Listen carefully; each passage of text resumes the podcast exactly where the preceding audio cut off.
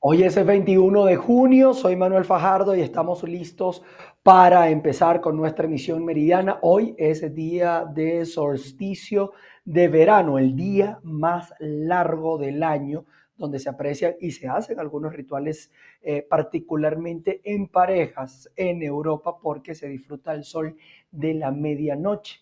Vamos a comenzar con nuestro desarrollo informativo. Les cuento que al menos unas 16 mil hectáreas han resultado inundadas en el estado portuguesa como resultado de las intensas precipitaciones afectando a los productores agrícolas. Viendo el desastre que tenemos, el desastre natural y dirigirnos a los entes regionales, municipales, presidenciales, de que nos metan la mano en esto, porque ya esto van dos años con, este problema y, entre más, más grave, nosotros estamos en emergencia del sector, aquí hay más de 15 mil hectáreas afectadas por esto, pérdidas grandísimas y, bueno, no estamos para perder, pedimos por favor de que se nos meta la mano, que esto llegue a donde tiene que llegar la gente que puede solucionar este problema, porque la gobernación nos olvidó, nos tiene olvidado, este es un sector que también elige. Eh, papelón para este lado, no sé si al municipio completo ha sido la oveja negra del Estado portuguesa, que no se le atendió la mano, fíjate como tenemos ese, desastre ahí que se pudo haber evitado trabajando conjuntamente con la asociación de productores que le han metido el pecho a esto, pero esto necesita mucho pulmón para solucionar ese problema y una asociación como si no lo va a solucionar solo, con una poca ayuda, ayuda de la alcaldía, poca ayuda porque hasta donde han podido pues. Estamos comenzando el invierno, el río está echando agua ahorita, en estos momentos está creciendo otra vez. Entonces quiere decir que la cosa va a ser más fuerte entre más días, más fuerte se pone la, el agua, los daños van a ser peores. Los familiares de pacientes en el hospital de Valera en el estado de Trujillo denuncian que le solicitan una lista con insumos quirúrgicos, todo esto para realizar intervenciones. Saludos, hacemos este contacto desde el estado Trujillo. Familiares de pacientes recluidos en el Hospital Central de Valera realizan denuncia ante lo que ha sido solicitud de medicamentos y de insumos quirúrgicos para poder realizar cirugías. Vamos a escuchar testimonios de una de las personas afectadas. Tengo a mi esposa recluida aquí en el hospital para una operación de vesícula. Eh, tenemos 11 días o ayer nos dieron la fecha de la operación y hoy nos salieron que tenemos que comprar todo este material. Yo no tengo la suficiente dinero para comprar todo esto. Supuestamente aquí había todo el material aquí en el hospital por órdenes del gobernador que había dicho. Entonces la tengo aquí y no tengo cómo solucionar aquí para comprar este todo este material. Así le agradezco que por... La operación es de emergencia. ¿Cómo se encuentra su esposa? Eh, está muy mala de, la vesícula. Ayer le tuvimos, hicimos un eco y la doctora dijo que tiene que operarla de emergencia porque en algún momento le puede reventar esa vesícula y puede empeorar la, la cosa. ¿Quién le hace la solicitud de los medicamentos? Los médicos. Aquí nos mandaron de la dirección del hospital que tiene el sello y la firma de dirección que nos dijeron que lo que faltara no iban a, solucionar, pero veo que no nos solucionaron con lo que falta. Aquí faltan demasiado material, aquí, para la operación de mi esposa. Entonces no tengo el, dinero suficiente para poder solucionar con esto, comprar todo esto material. Le agradezco, por favor. En declaraciones observadas y escuchadas por parte del gobernador del estado, él afirma que no deben de estar pidiendo ningún tipo de insumos en ningún hospital del estado Trujillo. Sin embargo, otras son las realidades. Es la información que tenemos desde el estado Trujillo, les reportó Mayra Linares. En el estado Falcón inició la campaña de vacunación y seguimiento autorizada por la Organización Mundial de la Salud para inmunizar a los niños contra la sarampión, la rubiola y la poliomielitis. Buenas tardes, gracias por el contacto. La meta en el estado Falcón de esta campaña de vacunación y seguimiento contra la rubiola, la poliomielitis y el sarampión autorizada por la Organización Mundial de la Salud es aplicar 206.306 dosis a niños entre dos meses y cinco años. Nosotros, bueno, para eh, ir a esta campaña, que es una campaña además que está en total sintonía, en total coordinación y además autorizada por la Organización Mundial de la Salud, la Organización Panamericana de la Salud y nuestro Ministerio del Poder Popular para la Salud, que por supuesto, eh, que por supuesto lo representa la figura de la Secretaría de Salud del Estado en todos los niveles territoriales del Estado Falcón y que por supuesto la gobernación del Estado eh, a través pues, de todas las políticas de salud que tiene nuestro gobernador Víctor Clar, forma parte esencial para bueno, nosotros poder llegar a los 25 municipios y cumplir la meta establecida. Hemos recibido 112 mil 114.200 eh, dosis. Esto obedece a la cobertura de un 40% de nuestra meta eh, eh, planteada por el Ministerio del Poder Popular para la Salud. Es importante resaltar que nosotros tenemos una meta, se espera explicar 206.306 dosis a niños en edades comprendidas entre dos meses a cinco años y aproximadamente unas 111.127 dosis de niños de 1 a 5 años son esquemas distintos, pero que deben de estar o deben colocarse las dosis, en, tal caso debemos tener las dosis de, de poliomielitis y de SR, las debemos tener allí en los diferentes puntos de vacunación. El secretario de Salud del Estado Falcón también destacó que se están instalando 10 paneles solares en las zonas rurales eh, para preservar la cadena de frío del biológico. Es parte de la información que tenemos a esta hora desde el Estado Falcón. Volvemos nuevamente con la emisión meridiana de Noticias BPI TV. Los trabajadores del Complejo Siderúrgico Nacional en la planta de Barquisimeto denunciaron presuntamente la reducción salarial que les limita aún más sus ingresos económicos que son por debajo de los 8 dólares mensuales. Muy buenas tardes, nos encontramos a las afueras del edificio nacional, esto es en la ciudad de Barquisimeto, donde un grupo de trabajadores del sindicato del Complejo Siderúrgico Nacional de la planta Lara están protestando en relación a diferentes situaciones, pero lo más preocupante tiene que ver con la reducción del salario y otros temas. Por acá tengo al señor Manuel Pérez, uno de los miembros, ¿qué es lo que está pasando? Buenos días. Básicamente nosotros venimos hoy nuevamente a esta plaza pública, al edificio nacional, porque es el espacio que nos permite decirle al pueblo de Barquisimeto que el gobierno nacional nos tiene pasando hambre. No es posible que después de que el, el año 2018 nos aplicó el, el, memorándum 2792 y eh, recientemente el 22 de marzo nos aplicó el instructivo NAPRE, según la CBG mandó a disminuirle el salario a los trabajadores por una decisión de reducción de costos, reducción de costos si nos tienen pasando hambre. Es un nuevo golpe al hígado que recibimos los trabajadores del Complejo Siderúrgico Nacional de parte del Estado venezolano como empleador.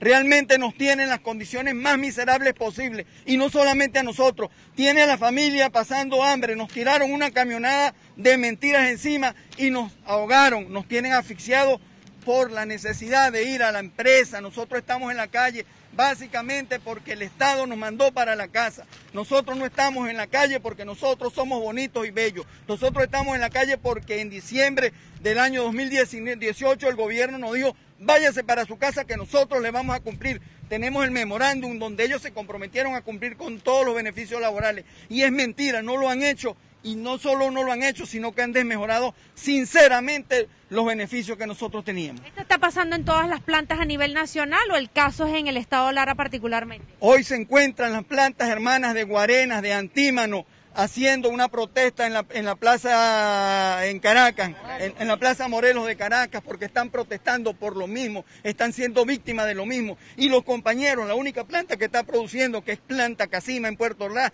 que está produciendo por la gracia de Dios, porque los compañeros están sometidos realmente a unas condiciones muy difíciles donde se viola la LOCIMAC, entonces están produciendo a duras penas planta Casima, con lo poco que teníamos en planta Barquisimeto, los almacenes han ido a, planta, a planta Casima para que ellos logren producir algo.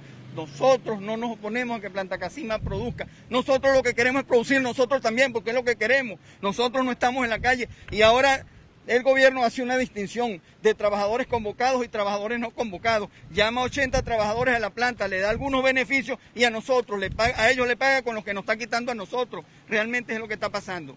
Bien, muchísimas gracias. Esta es la situación que se está presentando en el edificio nacional, en donde los trabajadores de la CBG están, están protestando por las condiciones en las que pues los tienen actualmente. La información que manejamos desde Barquisimeto reportó para ustedes Andreina Ramos. Entre tanto, el sector administrativo y obrero de la Universidad de Carabobo exigió la restitución de sus derechos laborales.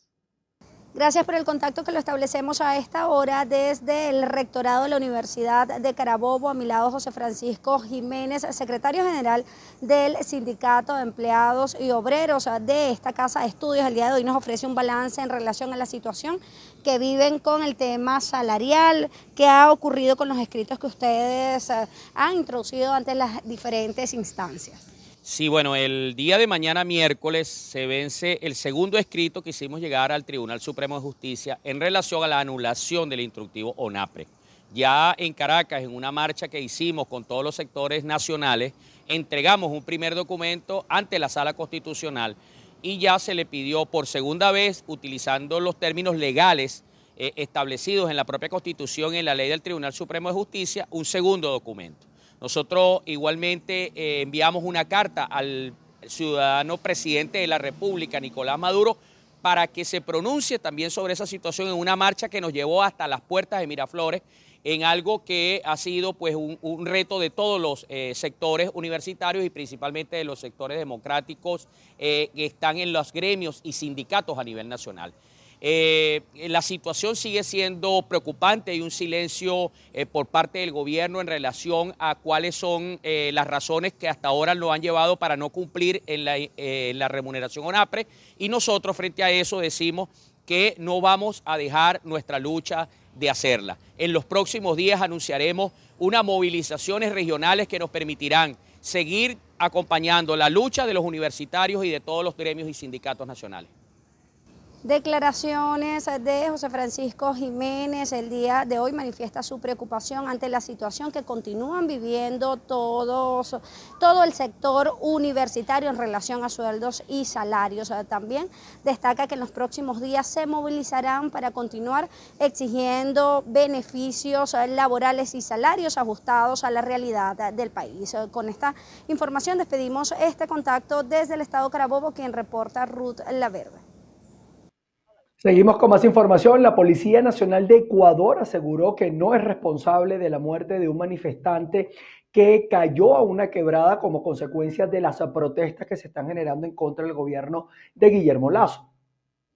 Entiendo que hay tres personas, de las cuales dos se encuentran con lesiones, asimismo producto de la precipitación hacia un plano inferior, y la tercera persona de 22 años fallece por esta precipitación a dicho plano y le ocasiona eh, la energía cinética, se produce eh, la laceración de algunos órganos vitales.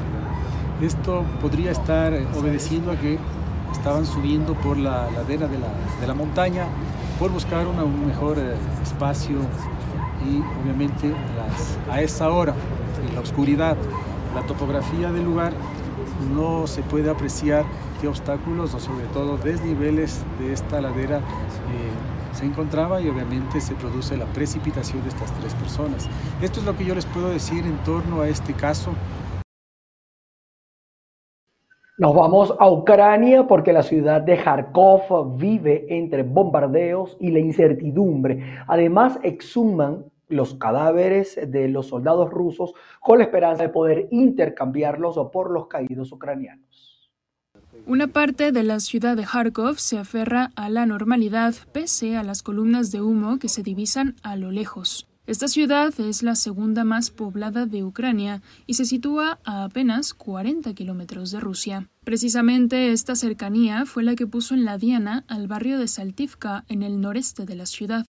Sus bloques de apartamentos están destrozados, las calles se encuentran cubiertas de chatarra Incluso un campo de fútbol ha sido bombardeado en este barrio que antes de la guerra contaba con unos 400.000 residentes. Algunos vecinos tratan de recuperar lo que queda de valor en sus pisos, en los que ya no se puede vivir porque no tienen ni luz ni agua. Entre tanto, la guerra continúa en las afueras de la ciudad. Un recordatorio de ello es la exhumación de cadáveres de soldados rusos en las posiciones reconquistadas por Ucrania en mayo. Los restos sin identificación y en avanzado estado de descomposición los recoge una furgoneta que los traslada a una cámara frigorífica, con la esperanza de poder intercambiarlos en el futuro por los decaídos ucranianos. Cuento que la medalla del último premio Nobel de la Paz, Dimitri Murato, ruso por supuesto, fue subastada en Nueva York, recaudando la cantidad de récord de 103 millones de dólares que irán íntegramente destinados al Fondo de Naciones Unidas para la Infancia con el fin de ayudar a los ucranianos. La puja que fue conducida por la casa Heritage de subasta duró unos 20 minutos en los que el precio de la medalla subió de 787 mil dólares hasta los 15 millones, cuando de pronto un comprador anónimo comunicó por teléfono que pagaba 103.5 millones de dólares, poniendo fin a esta venta. Muratov aseguró que lo más importante es que la gente conozca que hay un conflicto que debe en ayudar a quienes más sufren. El eh, periodista, tras subastarse la medalla del eh, premio, eh, animó también a que esta iniciativa sea un ejemplo para que la gente subaste sus objetos de valor para ayudar a los ucranianos. Así la situación. Y fíjense que bajo el lema Yoga para la Humanidad, la India celebra el Día Internacional de esta práctica milenaria. La India celebra el Día Internacional del Yoga. Con un saludo al sol, miles de personas conmemoraron en diferentes ciudades del país esta milenaria práctica de origen indio. El lema de este año es Yoga para la Humanidad, con el que busca dar paz a sus practicantes en un mundo que vive tiempos de especial inestabilidad. El primer ministro de la India, Narendra Modi, ofreció este martes un discurso en el Palacio de Mysore, en el centro del país, donde también acudió a una clase masiva de yoga. Especialmente durante la pandemia y la lucha contra el coronavirus, la India y Modi impulsaron el yoga como una manera de combatir el impacto físico y emocional del virus, así como para conseguir paz dentro de los largos periodos de aislamiento que experimentó el mundo. El Día Internacional del Yoga fue proclamado por Naciones Unidas con el objetivo de crear conciencia sobre los muchos beneficios de practicarlo. Países de la región como Nepal o Malasia celebraron también este día con prácticas masivas de yoga. La disciplina tiene su origen en los antiguos Vedas, unas escrituras hindúes que datan del 1500 a.C. y forman la base de la religión hindú. El pez de agua dulce más grande del mundo mide unos 4 metros de longitud y pesa 300 kilogramos. Se trata de una subespecie de raya gigante. Este es el pez de agua dulce más grande descubierto hasta la fecha. Un pescador de Camboya avisó a las autoridades después de atrapar a esta subespecie de raya gigante en el río Mekong. Los científicos del proyecto de conservación Wonder of the Mekong quedaron asombrados con el tamaño de este ejemplar, de 4 metros de longitud y 300 kilos, certificando un nuevo récord. La raya gigante fue devuelta al agua tras colocarle una etiqueta acústica para rastrear el patrón migratorio, con el objetivo de conservar esta especie catalogada como en peligro de extinción. El río Mekong destaca por su rica biodiversidad a lo largo de sus casi 5.000 kilómetros de longitud, que fluyen por China, Birmania, Laos, Tailandia, Camboya y Vietnam. Impresionante el tamaño de esta raya gigante. ¿eh? Nosotros con esto colocamos punto final a nuestra emisión meridiana. Vamos a seguir actualizando información para ustedes en distintos avances informativos y también los invitamos a que estén ustedes conectados a todas nuestras señales y también se suscriban a nuestro canal de YouTube y revisen, por supuesto, las redes sociales. En todas estamos como arroba VPI TV. Nos vemos a las 6 de la tarde. Se les quiere. Chao, chao.